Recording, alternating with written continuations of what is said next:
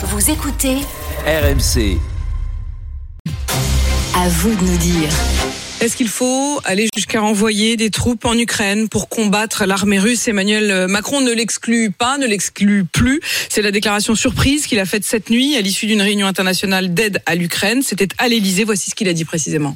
Il n'y a pas de consensus aujourd'hui pour envoyer de manière officielle, assumée et endossée des troupes au sol, mais en dynamique, rien ne doit être exclu. Nous ferons tout ce qu'il faut pour que la Russie ne puisse pas gagner cette guerre.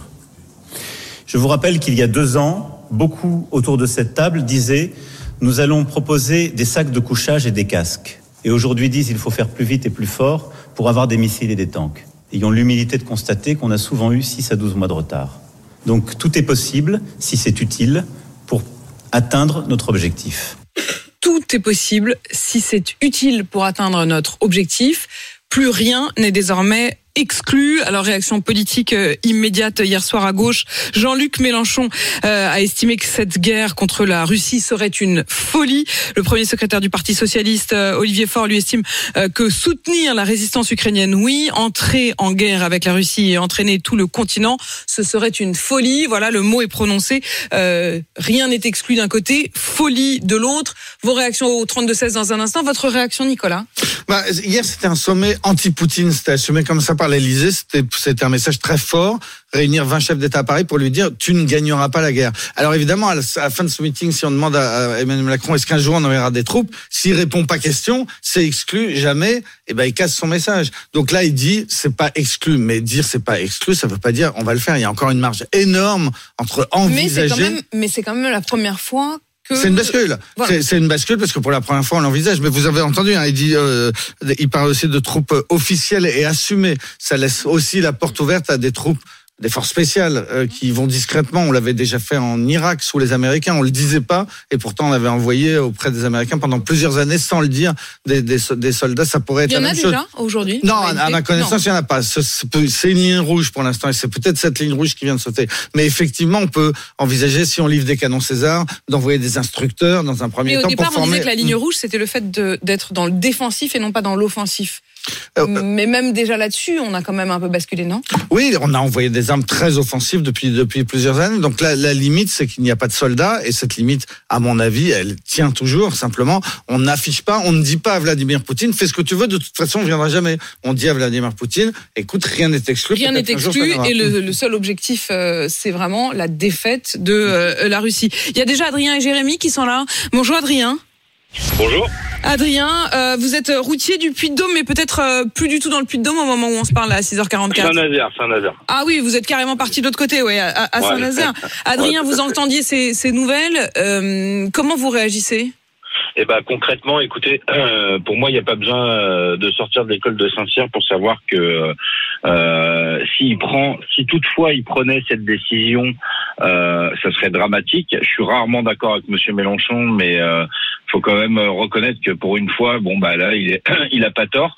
Euh, écoutez, je vous fais deux points. La France économiquement, on est, on a on est on est par terre, on est à ras les pâquerettes. Militairement, euh, c'est démantelé depuis euh, des années, si c'est pas plus, des, voire des décennies.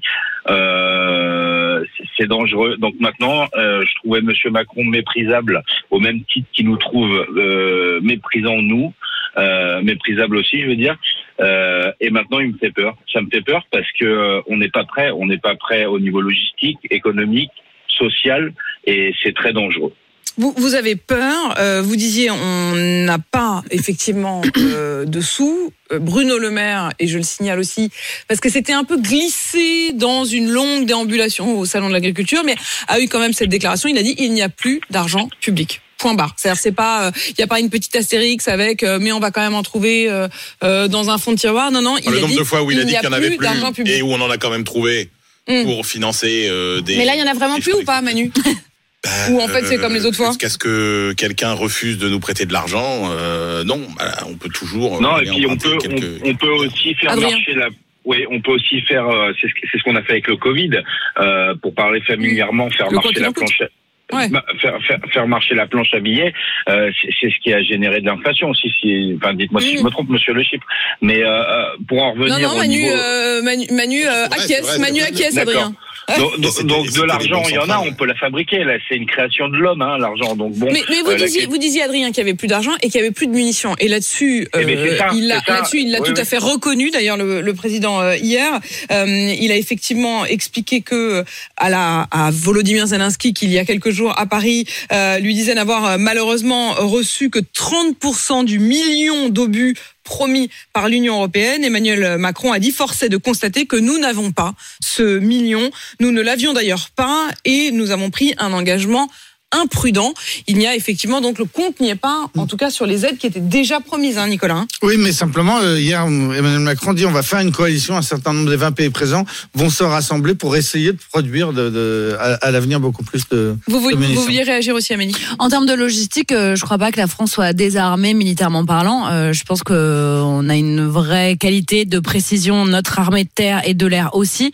Effectivement, en termes de troupes, comme le disait notre auditeur, on n'a pas autant de moyens et on ne met pas autant de moyens. Mais ce que expliquait très bien Nicolas, c'est que il est envisageable et envisagé, et ça a été le cas dans d'autres conflits. À ma connaissance non plus, c'est pas le cas pour l'instant, euh, qu'on envoie en sous-marin, euh, comme mm. on dit, des instructeurs et des personnels très formés avec des conséquences très précises pour appuyer logistiquement. Et justement, vous parliez euh, des troupes. Il y a Christophe qui nous appelle au 3216 de Draguignan. Bonjour Christophe. Oui, bonjour à vous. Christophe, si je ne me trompe pas, vous êtes chauffeur-livreur et, et, père de militaire, c'est bien ça? Oui, c'est ça. Mon fils est militaire. Il est donc euh, actuellement au 27e BCA des chasseurs alpins sur Annecy.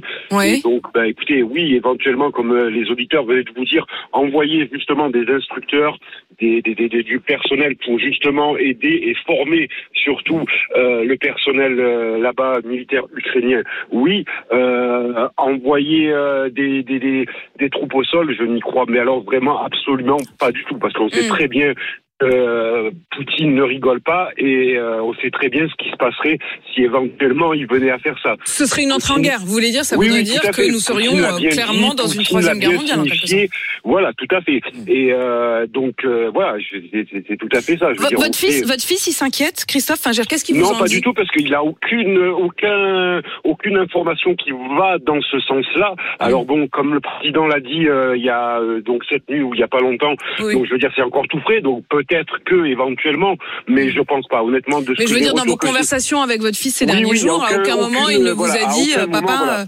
Hmm. Je pense tout simplement que vous savez quoi Je pense que tout simplement c'est euh, Monsieur Macron essaye encore une fois donc de, de, de nous enfumer et au final de, de, masquer un peu ce qui se passe au niveau avec la crise des, des agriculteurs. Hmm. Tout simplement de faire diversion. détourner. Oui, alors pour le coup, Christophe, on va quand même dire aussi le contexte. Il était notamment avec le chancelier euh, allemand. Il était avec les représentants euh, de la plupart des pays européens. Il n'a pas dit ça dans son coin. Et, ça, et cette conversation a eu lieu alors qu'il a reçu il y a trois jours Volodymyr Zelensky on peut pas dire qu'hier soir c'était en tout cas une opération de com montée par l'Élysée. C'était euh, euh, vraiment un vrai moment diplomatique d'échange avec les autres. Euh, Christophe, en tant que père de militaire, est-ce que vous vivez quand même globalement dans l'inquiétude? Est-ce que vous vous dites un jour mon fils ira faire la guerre?